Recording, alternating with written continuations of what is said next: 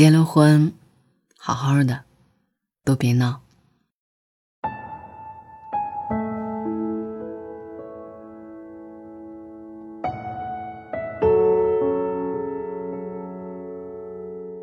没有不累的婚姻，只是有的充完电就会恢复。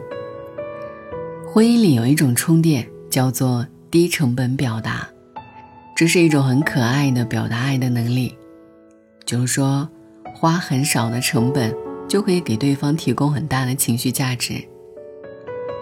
比如说，对方很累的时候，给他一个抱抱；对方很垮的时候，给他一句安慰夸赞；对方很需要你的时候，站在他身边；对方很焦虑的时候，给他一个惊喜浪漫。好像谈恋爱的时候，怎么折腾都不为过。半夜想吃烧烤，给他发消息。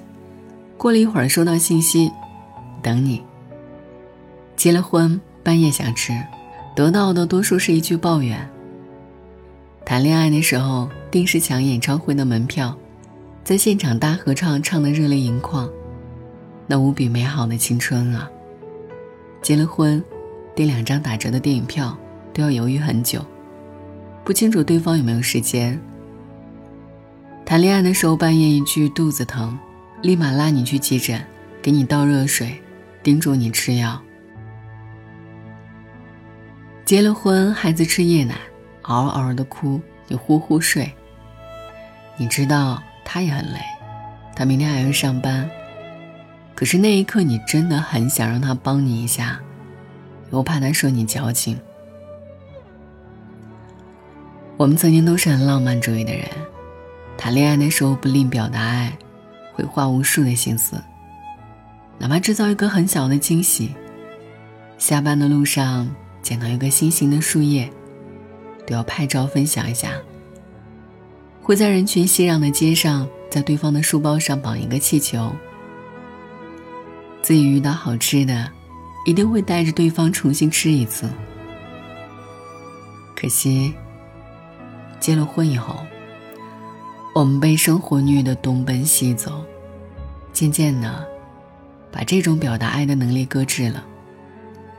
大家都开始相信，要努力赚钱，钱可以守护很多东西，甚至，钱也可以让很多婚姻的矛盾隐藏起来。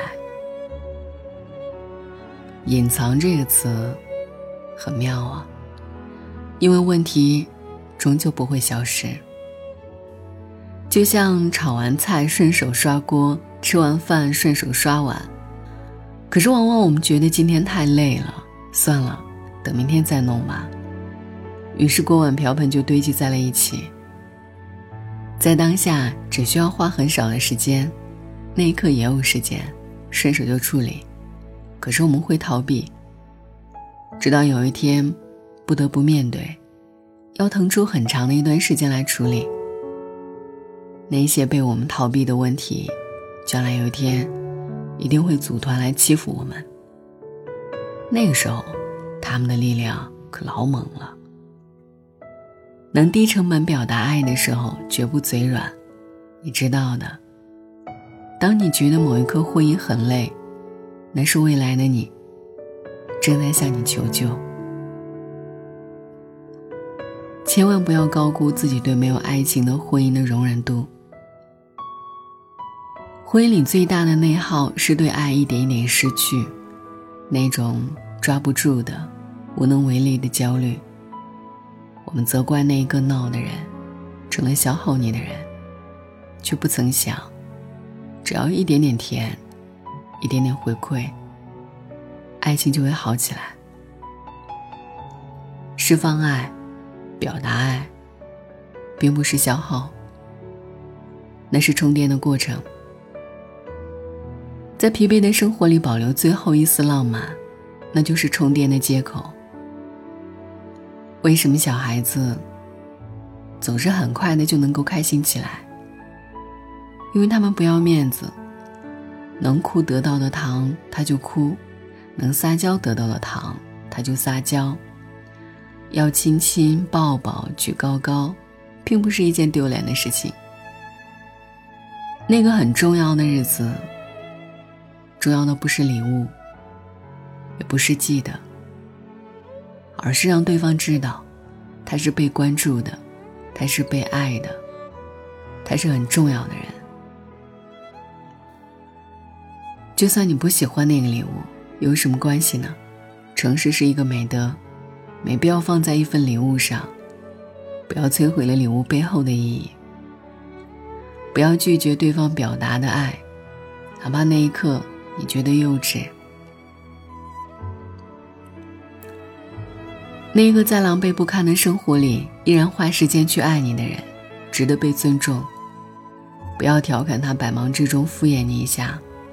爱的方式有很多种，不是你期待的酸菜鱼，是一份黄焖鸡。它也有可爱和可取之处。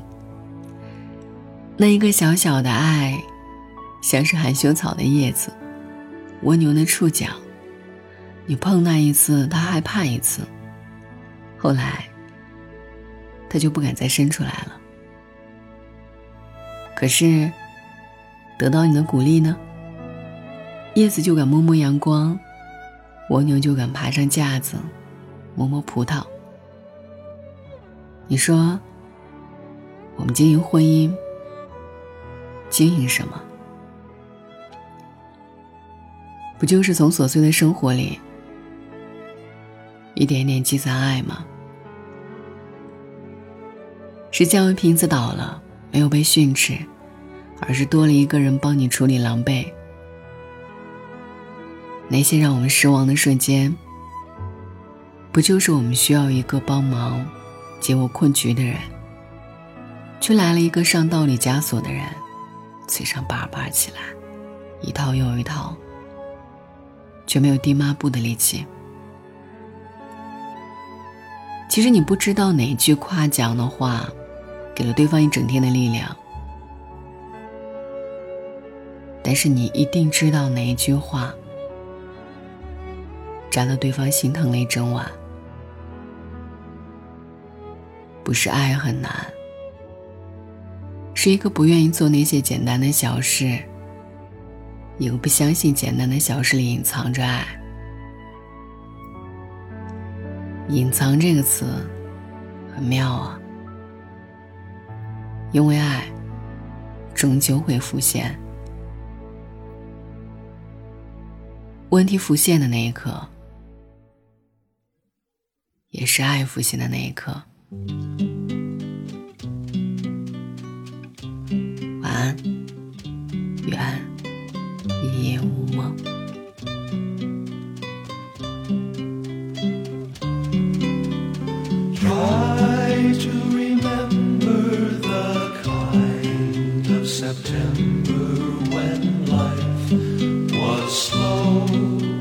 and oh so mellow. Try to remember the kind of September when grass was green and rain was yellow.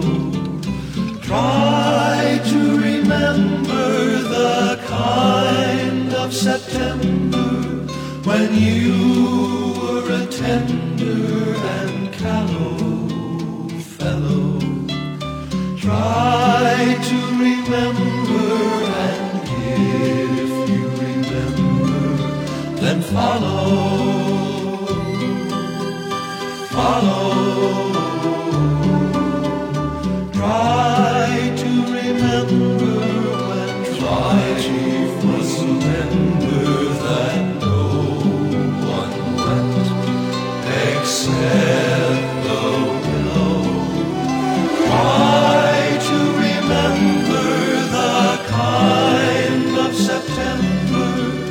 love was an empty